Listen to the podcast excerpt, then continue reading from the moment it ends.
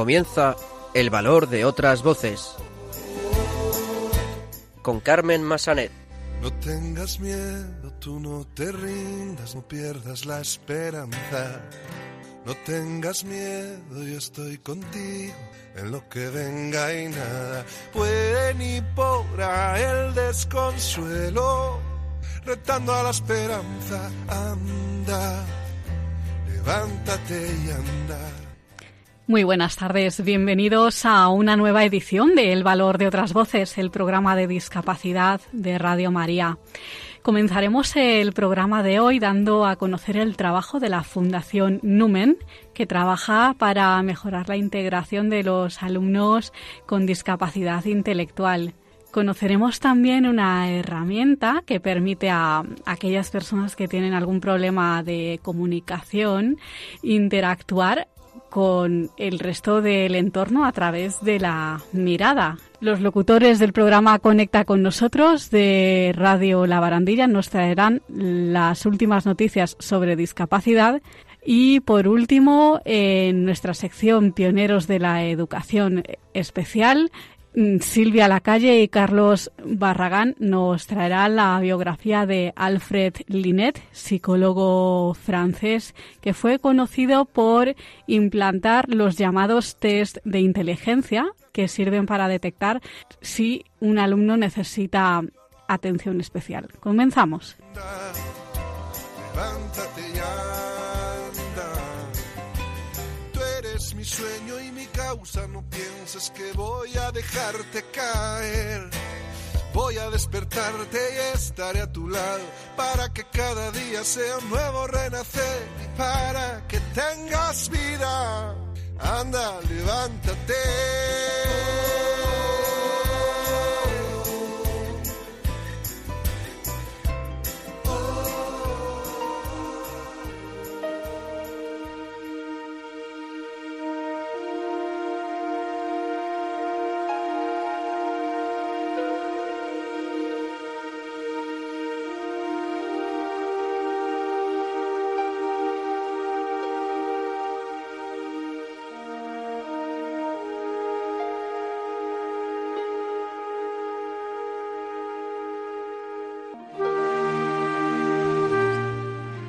Pues como adelantábamos en el sumario, vamos a empezar el programa de hoy dando a conocer el trabajo de la Fundación Numen, que trabaja para mejorar la integración de los alumnos que tienen una discapacidad intelectual.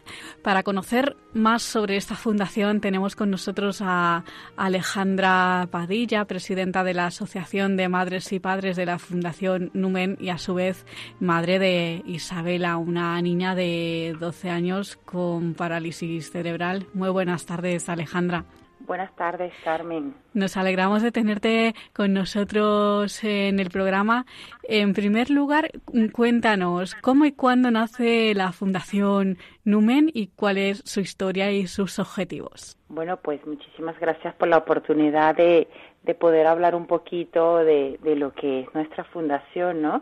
Ella nace en el año 1992, empezó en un colegio muy pequeñito en Carabanchel, ¿no? Eh, la fundación es una entidad sin ningún tipo de ánimo de lucro, que ya tiene más de 25 años en lo que es la, la educación, la rehabilitación de lo que son nuestros niños y jóvenes que están afectados no solamente con parálisis cerebral, sino que también eh, cualquier daño neurológico afín. Entonces, ¿qué es lo que, lo que buscamos nosotros ahí? ¿Cuál es nuestro objetivo en la fundación como tal? Pues bueno, es mejorar la calidad de vida y ayudar a los familiares, que en este caso estamos aquí, eh, con todo lo que tiene que ver con información, eh, la experiencia profesional de ellos, eh, el apoyo, todo lo que cuando entras en este mundo tan desconocido te soporta y, permite que, que, puedas ir en el camino ideal, pues, en, lo, en, en, en el objetivo a lo que quieres, a que tu hijo tenga un buen desarrollo, con personas que manejan el medio y no solamente se preocupan por los niños, sino que por nosotros también.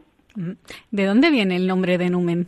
Pues mira, es, es una pequeña acepción eh, en griego que significa cerebro. ¿Qué te parece? Eh, ¿Y qué tipo de ah, discapacidades atendéis? Ah, ah, me comentabas discapacidad intelectual, eh, pero ¿hay alumnos con discapacidad física, también sensorial? Sí, sí. A ver, eh, según el tema de la parálisis cerebral, pues claro, varía un poquito el daño. Entonces, pues hay unos a los que afecta más, afectamos menos, con lo cual siempre va a la, parte intelectual y hay unos donde también trabajan la parte física y la parte sensorial. Yo creo que tenemos un poquito de todo. Claro, háblanos ahora de los eh, diferentes eh, servicios que ofrece la Fundación. Tenéis el centro de día, el Colegio de Educación Especial, cómo no. Cuéntanos eh, cómo trabaja cada uno, qué, qué trabajo realizan. ¿También hacéis tratamientos específicos para los alumnos? Sí, este, a ver, nosotros tenemos lo que es el Colegio de Educación Especial como tal Después tenemos nuestro centro de día y ofrecemos además un servicio de rehabilitación, ¿sabes? Tenemos atención temprana en las tardes. Este servicio de rehabilitación y atención temprana también lo ofrecemos para cualquier persona que no sea miembro de NUMEN, o sea, que no vaya al centro ni en colegio ni centro de día, con lo cual eh, podemos brindar un mayor apoyo.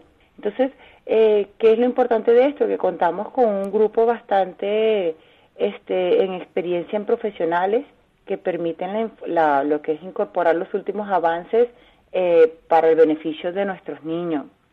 Eh, a ver, nosotros tenemos ahora mismo lo que es piscinas, tenemos logopeda, eh, a ver, nos miman también actividades para los padres, que ya no solamente es para nuestros hijos, sino que también tenemos para nosotros. Ahora mismo por el tema de COVID está suspendida todas estas actividades, pero en la tarde podemos ir los padres una vez a la semana con nuestro niño y es muy divertido, ¿sabes? Poder compartir porque tú eres el que estás en el agua con tu hijo, con un profesional que te va diciendo lo que tienes que hacer y lo que no, distraerte también un poco con tus otros compañeros, padres. Después hay una actividad que para mí es la mejor del mundo, que es una vez a la semana, también ahora la estamos retomando. Tenemos clase de baile sevillano, imagínate ah, tú. muy bien. Y es con una profesora del centro que se llama Raquel y es maravillosa.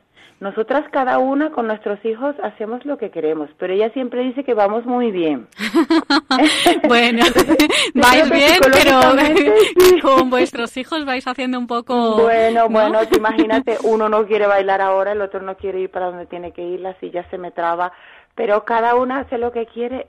¿Qué, qué manera de integrarte en una actividad con tu hijo y, y bueno, todo muy sano. También teníamos comidas en familia, esperemos que poco a poco podamos ir retomando eh, esto y, seguir mimándonos también a nosotros, pues es que la fundación no solo está pendiente de nuestros niños, sino también de nosotros. De, vosotros, que eso es importante. Eh, nos gustaría hablar un poco de tu experiencia personal. Eh, decíamos que eres madre de Isabela, de 12 años, que tiene parálisis cerebral. ¿En qué grado está afectada ella? Isabela está afectada en un 70 y pico por ciento, según más o menos cuando te hacen el, la evaluación, tienes que ir a atención temprana y ahí es donde te hacen, pues, eh, más o menos como el, el estudio y en qué nivel estamos, ¿no? Para nosotros estar en la fundación es una bendición, literalmente. Em, como he dicho antes, ahí tengo todo, no solo para la niña, sino que tengo todo para nosotros. Recuerdo cuando Isabela estaba muy pequeñita, que todavía no nos habíamos enterado muy bien cómo íbamos. Eh, fue en el Hospital Niño Jesús, en una de las actividades de rehabilitación, que me hablaron la, de la fundación. Yo había visto ya algunos otros colegios, pero fue solamente entrar y dije, yo quiero que mi Isabela esté aquí. Sí. Es un trato muy personalizado. Viven, ellos viven eh, por nuestros hijos y pues como padre no hay no hay mayor gratitud que tú sepas que ella en las mañanas se levanta y va en la ruta y va feliz y viene feliz aunque muy cansada pero, pero feliz. ya feliz. Ya eso habla por sí solo. Mm, claro, eh, eh, ¿en qué momento eh, te das cuenta tú de que algo no va bien? ¿Ya desde el principio sabíais que algo no funcionaba? Pues es que Isabela fue en el momento de parto. Em, tuvimos una muy mala suerte, no quisieron hacernos una cesárea y pues tuve una ruptura uterina ya en el hospital. Entonces, claro, Isabela nace muy afectada. Afortunadamente, Isabela venía a su tiempo, eh, venía con muy buen peso y pues mm, eso nos salvó. Eh, al principio te hablan de un sufrimiento fetal. Tú no sabes lo que es un sufrimiento fetal. Por lo poco puedes entender, dices, bueno, ella sufrió cuando estaban haciendo, le ha costado. Después empiezas a buscar terapias, actividades y es cuando mm, te encuentras con que tienes una parálisis cerebral en casa. Al principio es muy, muy duro, muy duro. No tienes idea eh, por el desconocimiento qué hacer, cómo actuar. Por eso es lo importante de sentirte en un centro que te brinde ya no solo lo que es la parte de la rehabilitación para el niño, sino que te pueda guiar, qué es lo que tienes que hacer, qué, más o menos cómo, cómo manejarte. Pero bueno, yo creo que ya en el día a día ya es parte nuestro. Claro. Em, Una vez que asumes el diagnóstico, eh, ¿cuál es el primer paso que das? Eh, ¿El contacto con Numen fue enseguida? ¿O eh, antes contactaste con alguna otra asociación? ¿Cómo, ¿Cuál es el primer paso que das? al principio todo fue la parte médica. Estuvimos buscando muchas rehabilitaciones. Y mm, y después fue que eh, eh, sí buscamos otros tres colegios, hice mis evaluaciones, que tenían pros, que tenían contra, pero ya, ya teníamos claro que, que era lo que queríamos, era el que más nos brindaba eh, más o menos un poco de todo lo que buscábamos. Y por lo que veo, tu experiencia con Numen ha sido muy positiva, eh, ha significado mucho en tu vida. ¿Cuál ha sido tu trayectoria mm, eh, desde que has entrado? Ah, porque ahora, como hemos dicho, eres la presidenta de la Asociación de Madres y Padres. ¿Has tenido algún cargo antes? No, no. Eh, nosotros entramos, Isabela con dos añitos, Isabela cognitivamente está muy bien eh, eh, la parte motórica es donde estamos muy afectados. Entonces, gracias a eso también, que no, no he comentado y soy una de las, de las privilegiadas, no me cuenta con un grupo para que los niños que cognitivamente estén bien puedan ir a colegios de integración. Entonces, nosotros vamos al Colegio Internacional Newman eh, y una vez a la semana, durante un par de horas, va un profesional de Numen y permite que el niño pueda estar en contacto con otros niños y es maravilloso. Es maravilloso cuando un día una madre me llama porque quería invitar a Isabel al cumpleaños de su hija. Pues qué bien. Entonces, eh, es, esa parte es maravillosa. Yo tuve la oportunidad de ir a alguno que otro momento porque en un principio tuve como miedo. Yo digo, ¿cómo va a estar misa con niños? Pero ellos están acostumbrados, ¿no? Que es un poquito lo que queremos buscar, esa visibilidad. Claro, que desde niños se acostumbren a, digamos, lo diferente, ¿no? a lo diferente, claro. Que tú mm. eres una más, pero bueno, tú tienes tus habilidades y, y yo tengo esas mías. Entonces, bueno, eh, eh, cuando llegas a, a Numen, a, bueno, al grupo de atención temprana que me evaluaba, vieron que Isabela cognitivamente estaba muy bien, y fue cuando me dijeron, mamá, aunque no tenemos la edad, porque claro, la edad es a partir de los tres años, pues, ¿qué te parece si vas buscando un centro? Fue cuando todo de repente empezó a moverse, claro, es un trabajo bastante em, pequeñito porque tienes que pedir una autorización al Ministerio de Educación, el Ministerio de Educación moverse con Numen, y Numen desde que vio a Isabela quedó enamorada, como nosotros con ellos, entonces fue un trabajo en equipo, entonces, pues eh, fue desde, desde muy chiquitica, desde los dos años, estamos ahí. Entonces, eh, al principio me daba como un poquito de vergüenza y puse a mi marido como presidente de Lampa, pero en realidad era yo la que hacía todo. Entonces dije, oye, ¿por qué no? Y me propuse y, estoy en, en mis funciones. en tus funciones. Sí, la verdad, muy orgullosa, muy orgullosa porque es llegar ahí al colegio y llegó la presidenta de AMPA y yo nadie me trata con tanto, con tanta vehemencia y tanta elegancia que cuando vengo a Numen. Claro. Eh, mm, volviendo un poco a la fundación, mm, ¿Numen eh, cuenta con profesionales solamente para hacer su trabajo o también hay voluntarios que ayudan? A ver, nosotros también tenemos voluntarios, ¿no? Eh, trabajamos con voluntarios que muchas veces nos ayudan en la parte administrativa. Entonces, eh, ¿cuáles son los requisitos un poquito? ¿Qué es lo que buscamos con nuestros voluntarios? Que tengan ganas, que tengan sobre todo muchas ganas de trabajar, que tengan mucha sensibilidad en el momento de, de saber eh, con quiénes van a trabajar, pues cuál va a ser su, su público. Y a ver, no necesariamente, pero ASPACE tiene unos cursos de voluntariado y entonces pues también está, es, es otro, pues digamos otro pequeño requisito no indispensable. Después en muchas oportunidades hay empresas muy grandes que tienen el día de voluntariado, un día tal, y de repente contactan fundaciones, asociaciones y dicen, mira, tengo 20 empleados que para celebrar el Día del Voluntariado y hemos, los hemos escogido a vosotros.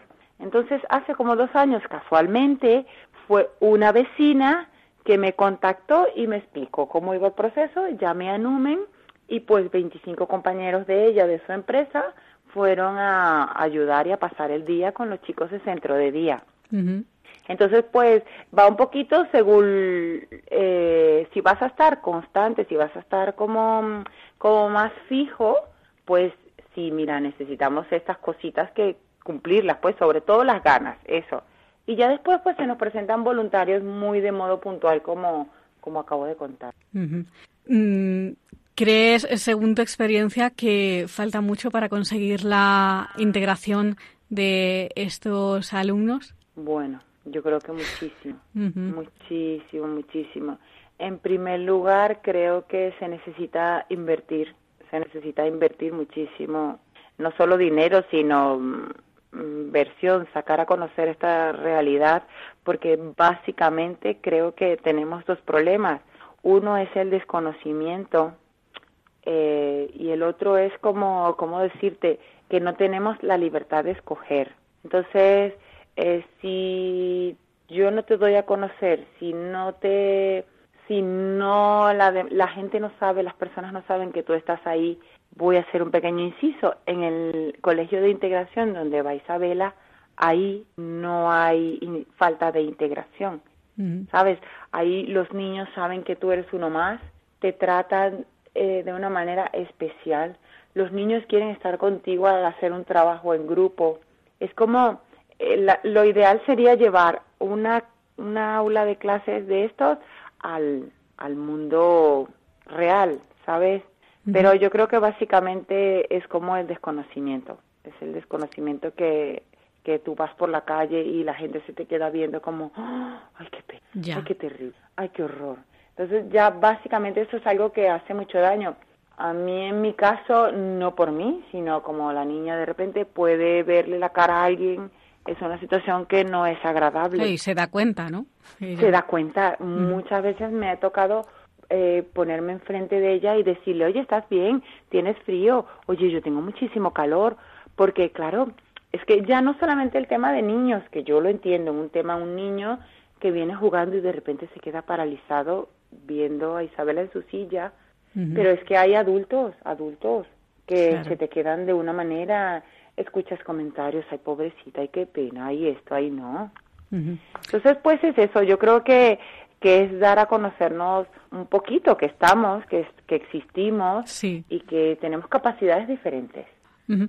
Para finalizar, si te parece, danos los datos de contacto de la Fundación para aquellos oyentes que quieran obtener más información sobre vuestro trabajo o colaborar con vosotros. Perfecto. Mira, el teléfono del centro es 917432191. Te lo voy a repetir. Uh 917432191. O también tenemos nuestro correo que es comunicación arroba fundacionnumen.org. Y después tenemos nuestra página que es www.fundacionnumen.org. Genial, pues Alejandra Padilla, presidenta de la Asociación de Madres y Padres de la Fundación Numen, muchísimas gracias por ayudarnos a saber un poquito más sobre este proyecto. Muchas gracias, Carmen. Ha sido un placer, la verdad. Un abrazo. Un abrazo, hasta luego.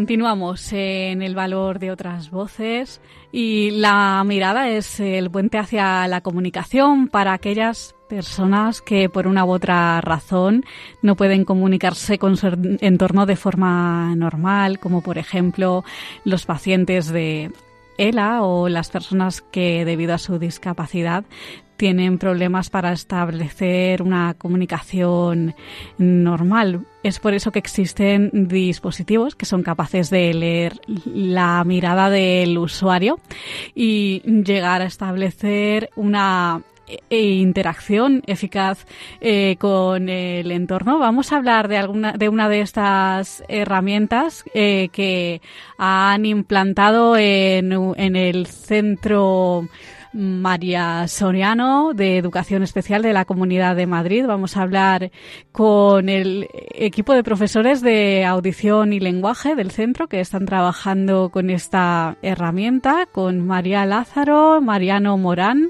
Eh, buenas tardes a los dos, ¿cómo estáis? Hola, buenas tardes, ¿qué tal? Muy bien, nos alegramos de teneros, eh, eh, nos alegramos de teneros en el programa. Eh, bueno, en primer lugar, María, si quieres empezamos, empezamos por ti. Cuéntanos, ¿qué es esto de un lector ocular? Para los que no sabemos muy bien cómo funciona esto. pues un, los dispositivos de eye tracking o los lectores oculares son unos dispositivos que se conectan a un ordenador o a una tablet. A más o menos de tamaño puede ser como un mando de la televisión y con un cable se conectan al ordenador o a la tablet. Y actualmente, como la tecnología avanza tan rápido, eh, eh, ya se vienen eh, integrados en la tablet, o sea, ya no se tienen que, conectar como lo, lo hacemos hasta ahora. lo que sirve es para aumentar la libertad, la autonomía y la inclusividad. Como tú bien decías, se usa en pacientes con ELA, con trombosis arterial y en nuestro caso con parálisis cerebral, que nosotros como trabajamos en un centro de educación especial, en el María Soriano de Madrid, pues lo usamos como apoyo a la comunicación, aumentando su capacidad eh, comunicativa y compensando las dificultades de comunicación. Lo que hace es eh, medir los movimientos oculares y hasta dónde está mirando un alumno, que está mirando y durante cuánto tiempo. Es decir, igual que nosotros movemos el ratón por la pantalla, para desplazarnos por ventanas o para, abrir documentos, eh, un lector ocular eh, va recogiendo esos movimientos en lugar de con el ratón y con la mano, con, la mirada. Funciona así. Eh, ¿Cuándo empezáis a trabajar vosotros con este mm, dispositivo? ¿Cuánto tiempo lleváis? Pues mm, yo creo que llevaremos unos tres años más o menos llevamos trabajando eh, con, este dispositivo en el, en el cole. Es algo como muy puntero que se usa con pacientes que tienen ELA y, en los colegios, en los centros de educación especial, pues o en otro, en colegios también de integración, eh, lo usamos con, con, alumnos que tienen dificultades eh, motrices, sobre todo, o de comunicación. Eh, hay varios, eh, hay varias marcas, ¿no? Varios dispositivos. Mm, mm, ¿Cuál estáis utilizando vosotros y qué diferencia una marca mm, de otra? Eh, nosotros estamos usando en el colegio un dispositivo que se llama Irisbon y luego hay otros. En el mercado hay, hay variedad de, ellos. Pues varía un poco en precio y varía un poco luego en los software que, que usan. Eh, cuando se estuvo haciendo la evaluación en el colegio, nos, nos decantamos por este sistema, por Irisbon, porque creemos que es lo que más se adecua a las necesidades que nosotros tenemos en el centro. Pero vamos, que también hay otras, hay otras marcas, sí, sí, sí. Eh, bueno, ¿nos podéis poner algún ejemplo de algún caso de éxito, de cómo, eh, cómo está ayudando a los alumnos en concreto? Mariano, si quieres tú. Claro que sí. Pues eh, la verdad que desde que utilizamos este producto de apoyo con, con el alumnado que es susceptible de hacerlo, en primer lugar lo que se hace es un proceso de evaluación. Este proceso de evaluación eh, se hace de forma conjunta eh, con todos los profesionales que intervienen en el proceso de enseñanza y aprendizaje y una vez que ya se ha implantado eh, dentro del, del, alumno y se ha decidido que puede utilizarlo, ha, ha beneficiado muchísimo, muchísimo su comunicación, porque mm, gracias a estos dispositivos no solamente acceden a un tablero de comunicación en soporte digital, sino que acceden a los contenidos curriculares y son capaces de tomar la iniciativa y en cualquier contexto, no solamente ya en el aula de audición y lenguaje, sino también en el aula de referencia, en sus hogares. Es una ventana al mundo, es una ventana completa al mundo. En el caso de mi compañera, tiene una alumna que ya venía de utilizarlo antes de llegar al colegio y si quieres te puede hablar un poquito más concretamente de ella. Sí. Vale, eh, sí, es una, es una alumna eh, que solo tiene la movilidad, eh, de, o sea, solo tiene el control del cuello hacia arriba, del cuello hacia abajo no tiene ningún tipo de movilidad ni sensibilidad, y pero su capacidad intelectual está intacta. Eh, ¿Eso qué quiere decir? que eh, su forma de acceso al ordenador y a la comunicación eh, la, está, la está haciendo a través del ordenador. Eh, todo lo, como, como decía Mariano, todos los aprendizajes curriculares los está haciendo a raíz de ahí. Y nos pasaba, por ejemplo, en un caso que ella venía muy enfadada, nerviosa, pero no sabía cómo comunicarnos qué es lo que estaba pasando. Y entonces con este dispositivo nos contó que ella estaba enfadada porque la hermana había ido a una fiesta y que ella no había podido ir. Entonces, eh, cuando ya no pudo, que era lo que pasaba, ella se quedó relajada y tranquila. O sea, es una maravilla disponer de estos eh, sistemas porque permiten la comunicación, eh, que, es lo, que, es en el ámbito en el que nosotros trabajamos. Y luego imagina, imaginaros, cuando sea un poco más mayor puede hacer a, a todo lo que es redes sociales, que, que los adolescentes, bueno, y todos ahora eh, eh, las usamos mucho, puede hacer a ver vídeos en YouTube, puede acceder a Google a buscar y de otra de otra forma ella no sería no, no tendría esa capacidad de, de, acceder a todo esto. Claro, imaginamos que estos eh, dispositivos son bastante caros. ¿La administración los subvenciona de alguna manera? Sí, sí que los subvenciona, pero no en todas las comunidades autónomas. Desde el Sistema Nacional de Salud pasó a ser autonómico, las competencias se dirigieron hacia las autonomías, pues cada una administra sus recursos de una forma.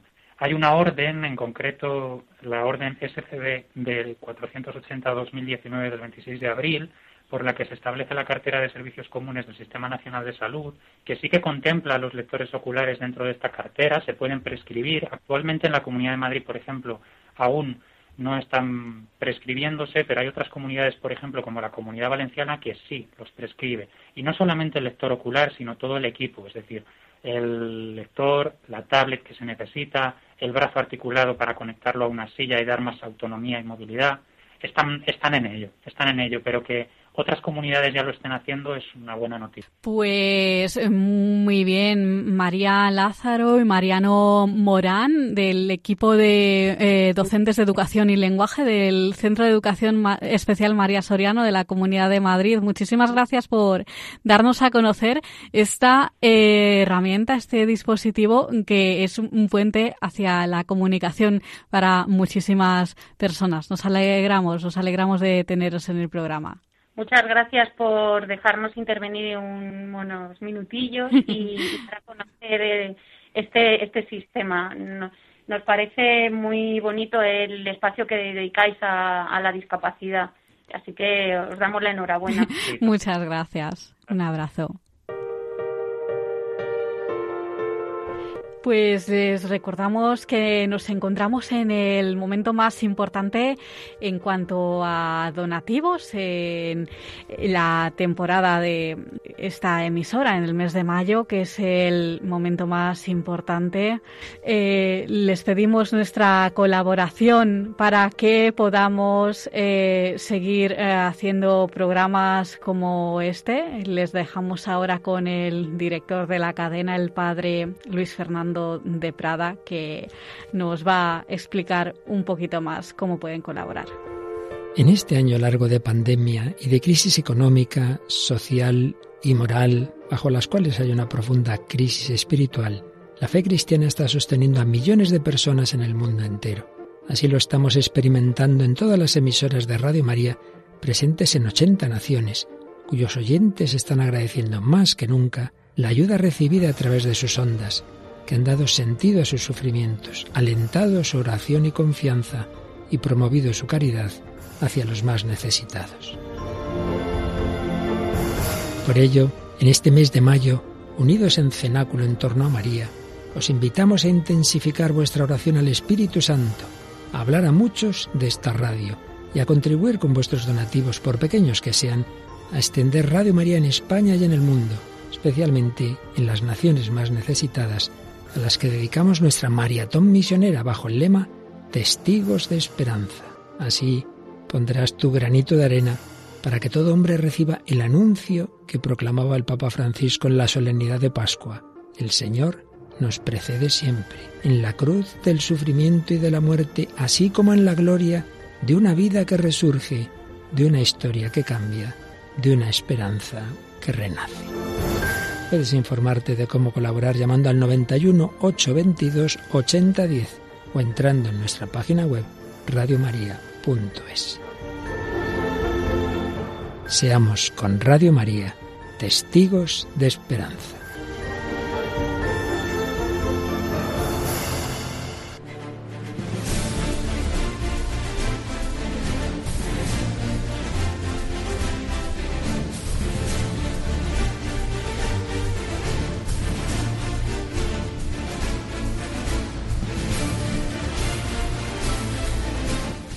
Continuamos en el valor de otras voces y ahora vamos a, vamos a escuchar las últimas noticias sobre discapacidad con los locutores del programa Conecta con nosotros de Radio La Barandilla.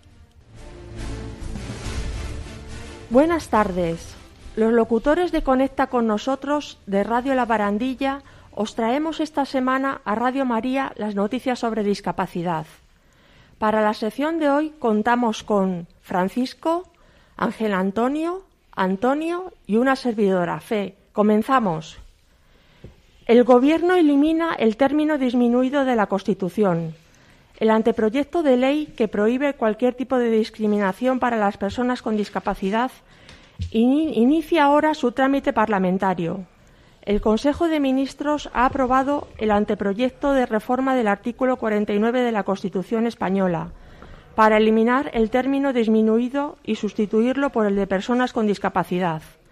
El texto pasará al Congreso, donde se iniciará la tramitación parlamentaria de la primera reforma social que se acomete en el texto constitucional y que reclaman de forma unánime las entidades sociales, que han calificado el día de histórico.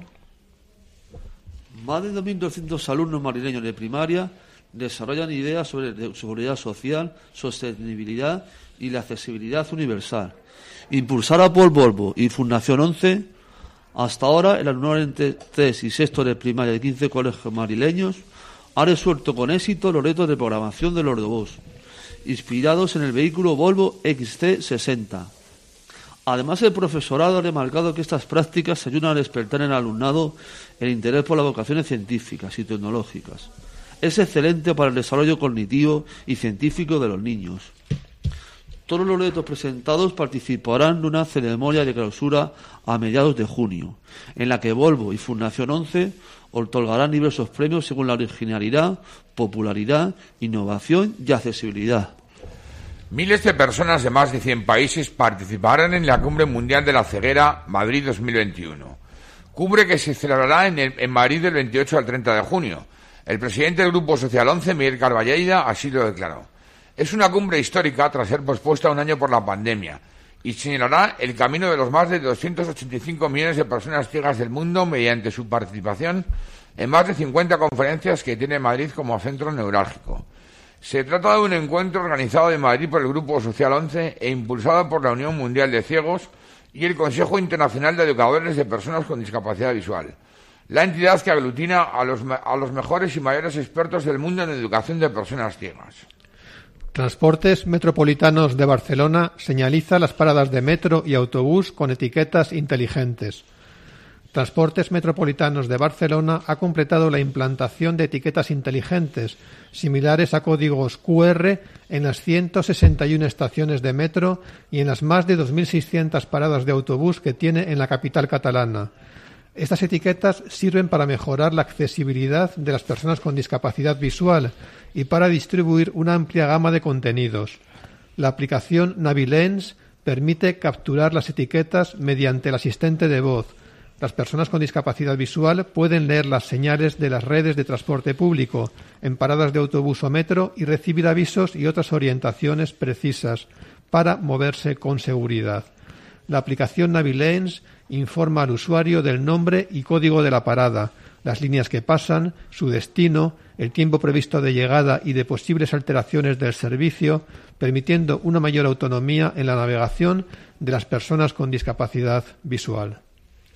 Fundación 11 y Real Patronato sobre Discapacidad hacen balance de la actividad conjunta en favor de las personas con discapacidad. Hicieron balance el pasado día 18 de mayo de la colaboración que mantienen ambas entidades en favor de las personas con discapacidad. Entre otras actuaciones, dieron a conocer los nuevos diseños de objetos impresos en 3D, que ayudan a mejorar la calidad de vida de las personas con discapacidad. Su objetivo es desarrollar productos asequibles que faciliten la realización de tareas cotidianas a las personas con discapacidad.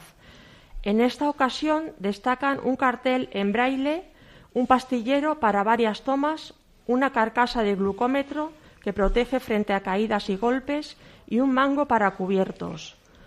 Todos ellos se suman a otros objetos ya disponibles, como un prolongador de asa para la maleta, un puntero para teclear o diferentes modelos de vasos que permiten beber con seguridad a personas que no pueden realizar la extensión del cuello, distintos pomos para los mandos de las sillas de ruedas eléctricas, y una palanca para, la, para llave de paso de cisterna. Arranca la Marí Accessibility Week, más, organizada por la Fundación 11 y la Universidad de Jaén. El lunes inició la Madrid Accessibility Week, la MAD, o Semana Internacional en la Accesibilidad. Abordaron la accesibilidad y la felicidad como mecanismo de mejora de la salud mental. El miércoles se dio a conocer cinco casos de éxito sobre nuevos modelos de ciudad y vivienda centrados en la persona, en el ser humano. El jueves tiene lugar una jornada de presentaciones y novedades en el ámbito normativo, con la accesibilidad en las ciudades y destinos turísticos. Fundación 11 presenta su web de voluntariado. Fundación 11 ha puesto en marcha una plataforma que permitirá acceder a los voluntarios, que son un total de 1.112 personas, desde cualquier dispositivo a la oferta de actividades, así como noticias, galerías y experiencias de otros voluntarios y usuarios. La plataforma, accesible a personas con cualquier tipo de discapacidad, permite también darse de alta como voluntario, creando un perfil en el que seleccionar preferencias de voluntariado, experiencia previa, etc. Además, los voluntarios que así lo deseen podrán recibir el boletín con las últimas novedades del voluntariado de Fundación 11 directamente en su email. La plataforma es a su vez una herramienta de gestión que permite vincular las actividades y objetivos a objetivos de desarrollo sostenible, gestionar actividades y voluntarios, mantener una comunicación directa con ellos y obtener informes de actividad y de impacto. Ha sido desarrollado por Fundación Hazlo Posible, entidad sin ánimo de lucro creada en 1999 para fomentar la participación de la sociedad en causas solidarias utilizando la tecnología. Entre sus proyectos se encuentran la web hacesfalta.org y el programa de voluntariado corporativo, voluntariadocorporativo.org, que gestiona el voluntariado de más de 300.000 empleados, entre otros. CERMI, Comité Español de Representantes de Personas con Discapacidad, defiende que las personas con discapacidad sean prioridad en la política social de la Unión Europea en la próxima década. Se pretende promover los derechos de las personas con discapacidad, fomentando su autonomía y acabar con la discriminación, impulsando la igualdad de oportunidades. Desde el Parlamento Europeo se han tratado estos derechos como un nuevo impulso a la democracia europea, de la mano de Jordi Cañas, representante de la Comisión de Empleo y Asuntos Sociales del Parlamento Europeo.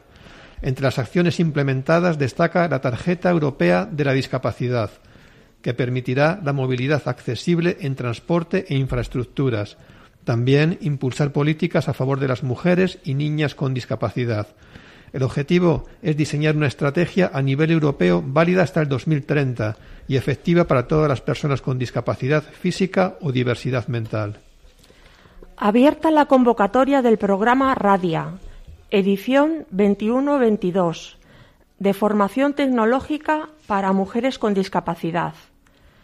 El programa Radia es una iniciativa impulsada por Fundación 11, Fundación COE y la Conferencia de Consejos Sociales de Universidades. En esta edición del programa Radia, Indra ofrecerá asesoramiento pedagógico para orientar el itinerario formativo hacia las tecnologías más disruptivas y demandadas. Impartirá masterclass y mentoría de la mano de expertos voluntarios de la compañía. Además, facilitará prácticas en la empresa e incorporará a aquellas mujeres becadas que más se ajusten a los perfiles demandados. El programa está abierto a mujeres con titulaciones universitarias de todo el territorio español, de todas las edades y de distintas disciplinas de formación y carreras profesionales. El exoesqueleto pediátrico de Mari Bionis, patentado por el CSI, se puede comercializar. El CSI ha presentado el certificado europeo concediendo el primer exoesqueleto del mundo que ayuda a caminar a pacientes afectados por atrofia muscular espinal, desarrollado en España. El dispositivo denominado ANLAS 2030, de 12 kilos de peso y fabricado en aluminio y titanio, ayuda a caminar o retrasa la atrofia muscular. Es todo un éxito y un hito en aplicación robótica en niños. Accesibilidad e inclusión, el futuro de las apps y dispositivos de salud digital. La COVID-19 ha generado el uso de aplicaciones de telemonitorización, permitiendo la atención a distancia, pero expertos alertan de la brecha digital. Esta transformación tecnológica debe ser accesible para todas las personas, en especial para las, por las más vulnerables. Existe una gran desigualdad en el acceso a equipamientos, smartphones, tablets, ordenadores y sobre todo en las habilidades en el uso de Internet para personas mayores y con discapacidad. El seguimiento de los parámetros biométricos como la frecuencia cardíaca, la presión arterial, etcétera, de pacientes en su vida diaria que remiten al sistema sanitario vía web permite una mayor conciencia y responsabilidad de los pacientes en su propia salud. Se debe establecer un marco legal con normas en materia de accesibilidad universal a las distintas plataformas y aplicaciones, con el seguimiento de las distintas administraciones y sectores empresariales. Y hasta aquí la sección de hoy. Muchas gracias a todos. Y en el próximo programa, más.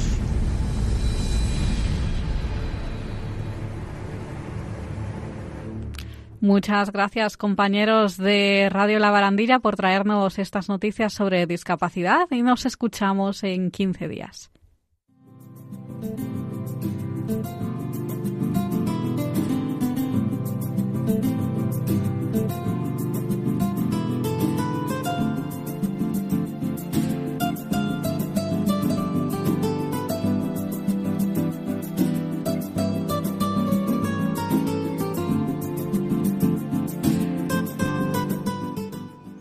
Continuamos en el valor de otras voces y ahora en nuestra sección de pioneros de la educación especial vamos a conocer la biografía de Alfred Binet, psicólogo francés que fue conocido sobre todo por implantar lo que hoy conocemos como test de inteligencia, que sirve para determinar si un alumno necesita atención especial. Para ayudarnos a saber más sobre la biografía de este personaje tenemos con nosotros a Silvia Lacalle y a Carlos Barragán. Buenas tardes, Silvia. Buenas tardes, Carlos. Adelante. Hola, Carmen. Muy buenas tardes y buenas tardes a todos nuestros oyentes. Hola, Carmen, y encantado de estar de nuevo con todos vosotros en el programa con mucha alegría. Comenzamos.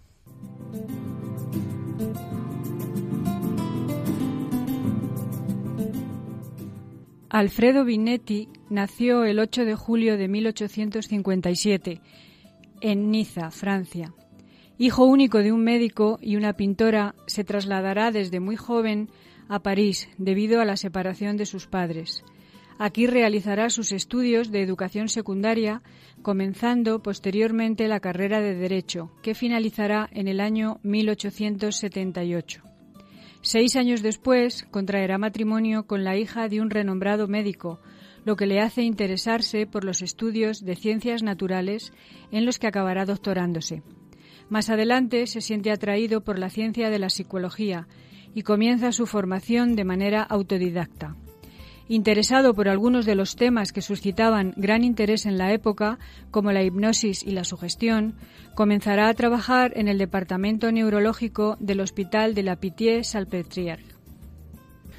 Pero el nacimiento de sus dos hijas en los años 1885 y 1888 le hará abandonar estos estudios y le proporcionará nuevos temas de investigación dentro del campo de la psicología, como el desarrollo evolutivo y el estudio de la inteligencia, entre otros, empezando a sentar las bases de lo que más adelante sería la psicología diferencial colaborará con sus aportaciones en la fundación del primer laboratorio de investigaciones psicofisiológicas de Francia en el año 1889 y 90, formando parte de él como investigador y posteriormente como director.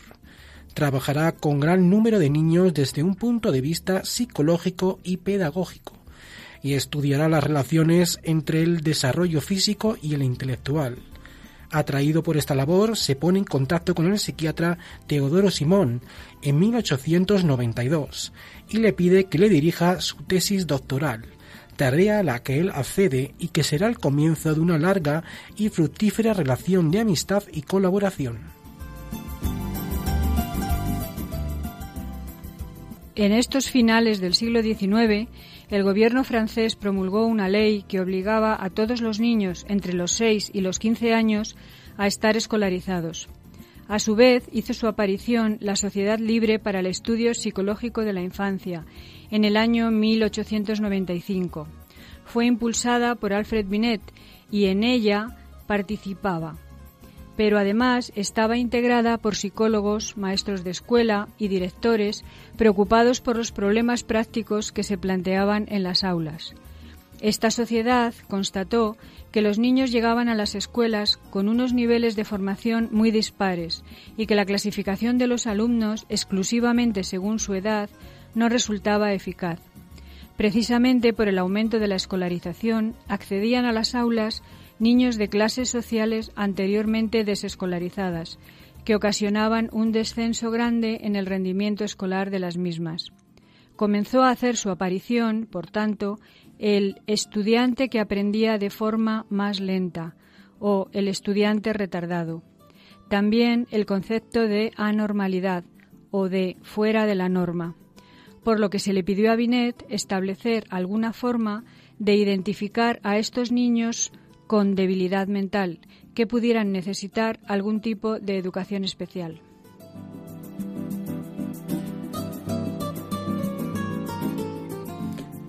Tenía como colaboradores y amigos a Teodoro Simón y a Víctor Baney, director de una escuela parisina. Juntos empezaron a trabajar sobre cómo se podía llevar a cabo esta educación, comenzando a plantear el estudio de las diferencias individuales en la inteligencia, desde los enfoques que utilizaba normalmente la enseñanza en la escuela, sobre todo para los aprendizajes de la lectura, la escritura, el cálculo y la madurez en la adaptación. Como consecuencia de este trabajo, en el año 1904, el Ministerio francés de Instrucción Pública incluirá a Binet en una comisión de educación para el niño retardado. Así iniciaron Binet y sus colaboradores un programa para el diagnóstico y la clasificación de estos niños y lo presentaron en varios artículos de la primera revista francesa de psicología que habían fundado. Según sus propias palabras, la idea fundamental de este método es el establecimiento de lo que llamamos una escala métrica de la inteligencia. Esta escala se compone de una serie de pruebas de dificultad creciente, que parte del nivel intelectual más bajo que se puede observar y llega hasta el nivel de inteligencia medio o normal, con un nivel mental diferente para cada prueba. Esta escala permite, hablando con un cierto rigor, no la medición de la inteligencia, porque las cualidades intelectuales no se miden como longitudes, no son superponibles, sino una clasificación, una jerarquía entre inteligencias diversas para las necesidades de la práctica equivalente a una medida.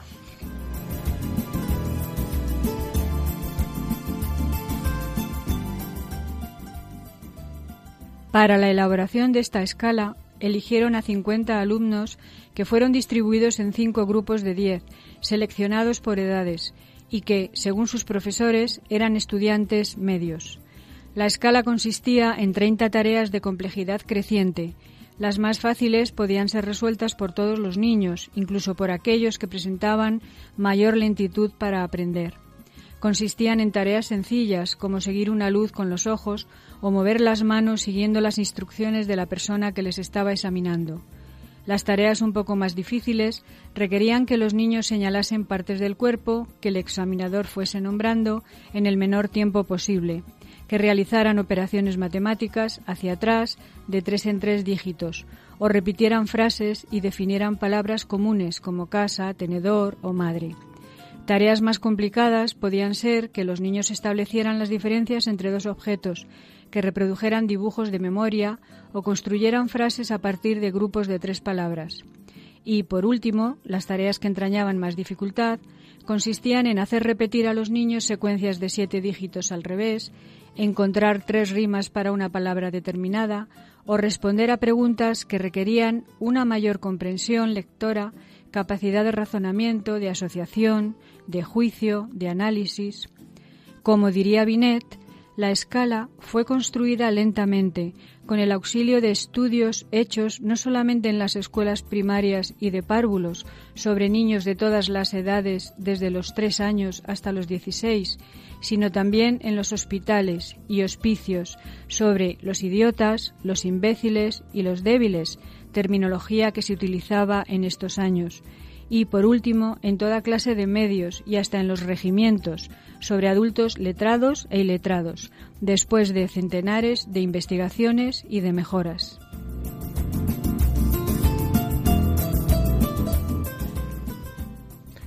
Así, si un niño de una edad alcanzaba el nivel normal, es decir, el que lograban la mayoría de los niños de esa edad, el niño tenía una inteligencia normal. Si no llegaba, el niño era retrasado y si sobrepasaba ese nivel, el niño era adelantado.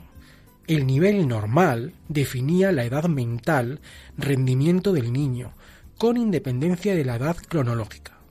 Y Binet medía el retraso por la diferencia entre la edad mental y la edad cronológica, edad de una persona en años y meses.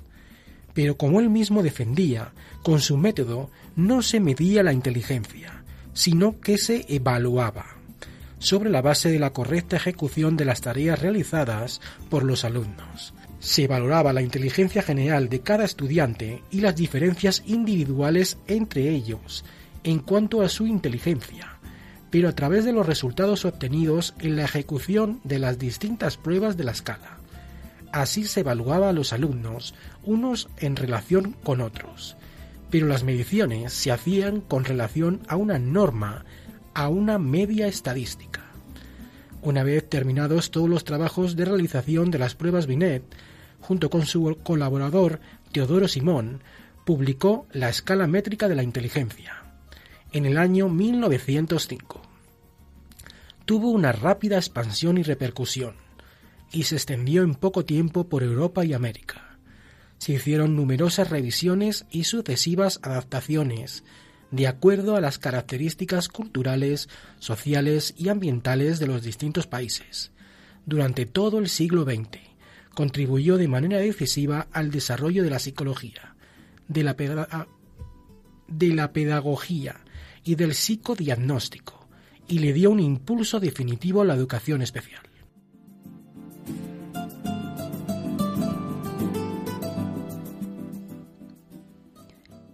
Alfred Binet es uno de los grandes psicólogos y pedagogos del siglo XX.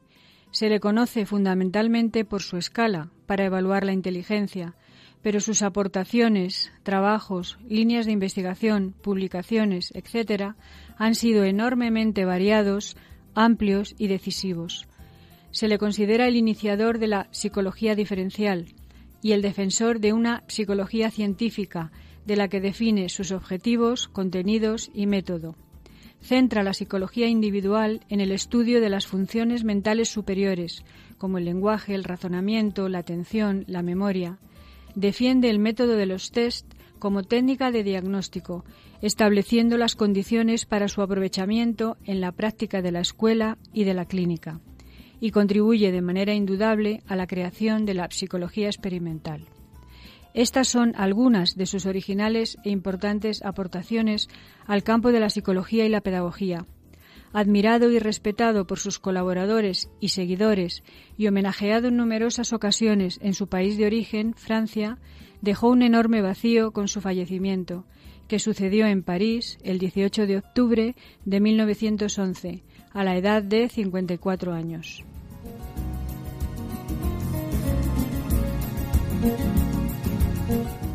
Pues acabamos de escuchar en esta última sección con Silvia Lacalle y con Carlos Barragán la biografía del psicólogo francés Alfred Binet, conocido por eh, ser el que implantó los llamados test de inteligencia para detectar si algún alumno mm, tiene una necesidad de atención especial. Muchísimas gracias Silvia y Carlos por estar ahí. Y hasta aquí llega esta edición de El valor de otras voces. Les recordamos nuestras vías de contacto por un lado tenemos el correo electrónico, la dirección es el valor de otras voces arroba radiomaria.es, el valor de otras voces arroba radiomaria.es. También tenemos nuestro contestador, el teléfono es 91 005 3305 91005 3305 y si quieren volver a escuchar el programa lo pueden hacer a través de nuestros podcasts en la web de Radio María. Un abrazo y nos escuchamos en 15 días. Para que cada día sea un nuevo renacer, para que tengas vida. Anda, levántate. Han escuchado el valor de otras voces. Un programa presentado por Carmen Massanet.